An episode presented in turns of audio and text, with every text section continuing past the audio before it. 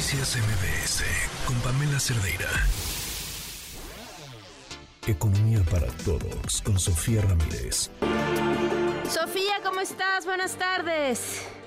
Hola, qué gusto saludarles, colegas en cabina. Les deseo felices fiestas anticipadas. Y a ti que nos escuchas en el coche, en el trabajo, en el trayecto, pues también todo lo mejor para el cierre del año. Esta última colaboración la quiero enfocar en el incremento al salario mínimo, porque a partir del primero de diciembre, después de que se anunció por medio del Consejo de Representantes de la Comisión Nacional de Salarios Mínimos, la CONASAMI, pues bueno, hubo una decisión unánime por el incremento a los salarios mínimos generales y profesionales para ambas áreas salariales, pues del 20% para el próximo año. En la zona libre de la frontera norte, el salario mínimo, sin embargo, aumentó un poco más, pasó de 312 a 374 pesos con 89 centavos de manera diaria, mientras que el resto del país pues se queda en un 248 eh, pesos con 93 centavos. Esa es la quinta vez en la administración del presidente López Obrador que se acuerda un incremento por consenso a los tres sectores, por supuesto obrero, patronal y gobierno y que están representados en este consejo. Ahora, ¿de dónde viene eh, esta evolución histórica al salario mínimo? Bueno, pues este aumento se suma a los que ya se otorgaron primero en 2019, donde el incremento fue del 16.2%, en 2020, donde el incremento ya fue del 20%, en 2021, pospandémico, el incremento fue del 15%, en 2022 del 22% y en 2023 del 20%. Con este incremento, el nivel del poder adquisitivo del salario mínimo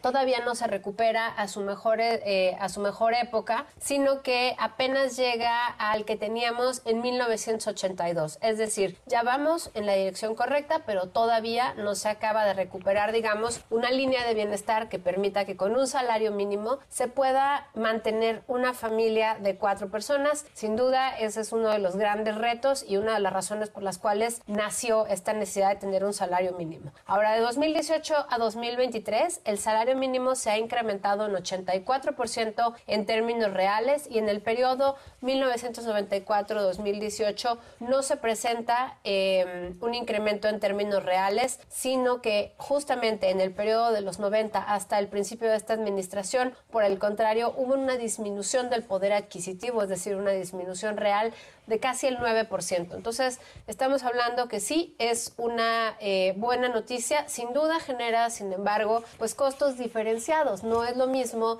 decir voy a incrementarle en 10% el salario mínimo a una gran planta productora armadora de electrodomésticos, donde es probable que quienes trabajan en la línea de producción ganen ya de por sí no uno, sino dos salarios mínimos eh, o incluso más, a decir pues una pequeña fonda que eh, está haciendo un esfuerzo por tener un empleo eh, formal dentro de su personal en la Ciudad de México, donde además pues a los costos laborales hay que sumarle pues no simplemente la paga, sino todos los costos asociados a vacaciones dignas, aguinaldo y demás. No estoy diciendo que sea un tema que privilegie, digamos, a los dueños de los negocios, lo que estoy diciendo es que hay que ser realistas, que no nos afecta a todas las unidades económicas de igual forma. De hecho, de acuerdo a una eh, medición que hizo el IMCO, a las eh, unidades económicas más chiquitas, digamos a los micronegocios, a las empresas chiquitas, pues el promedio del impacto que va a tener en el incremento de costos laborales es hasta del 10%, mientras que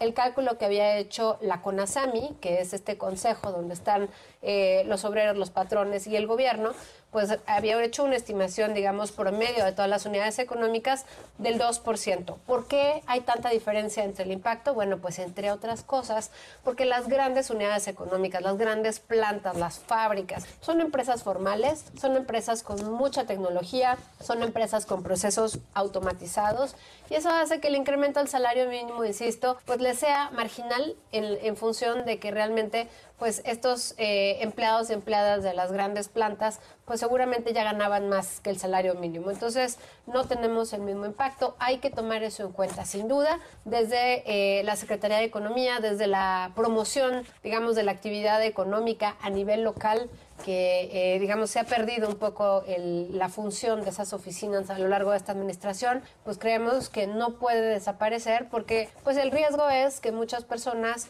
pues acaben regresando a la informalidad laboral porque sus patrones no van a poder o no van a pagarlo y la supervisión de la Secretaría del Trabajo pues tendrá que ser más exhaustiva eh, en función de que pues tendrá que estar verificando no solamente que quienes están dados de alta paguen, sino que haya eh, o que no haya muchos empleos informales dentro de eh, negocios y empresas formales. Ahora, para cerrar ¿De qué tamaño será el alcance del incremento? Bueno, pues con el incremento del 20% para 2024 se estima un beneficio al salario de un millón de asegurados. Es decir, hay un millón de personas que en la zona fronteriza pues se benefician de este incremento porque están en ese margen de salario mínimo y casi 8 millones, 7.9 millones de asegurados en el resto del país que se van a ver beneficiados por este incremento. En total, recordemos que el mercado laboral es de 60 millones de personas, entonces no es que sea marginal, pero estos 9 millones de personas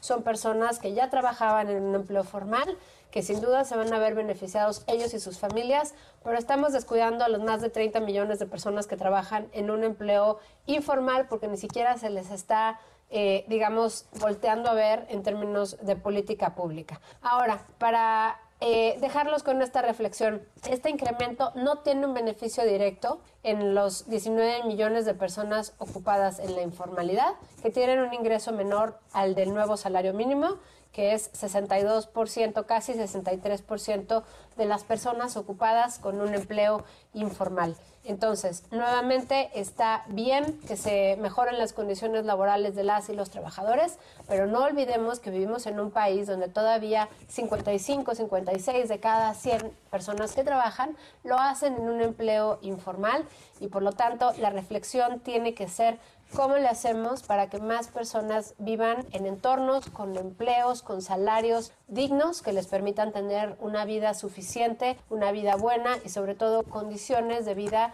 pues que les permitan a ellos y a sus familias tener bienestar, prosperidad, progreso social y movilidad social si así lo desean. Con eso me quedo, les deseo una muy feliz época, pues ya sea del tipo de fiesta que celebren, religiosa, no religiosa, familiar, y si no, por lo menos tengan unas merecidas vacaciones de parte de todo el equipo de México, como vamos. Noticias MBS con Pamela Cerdeira.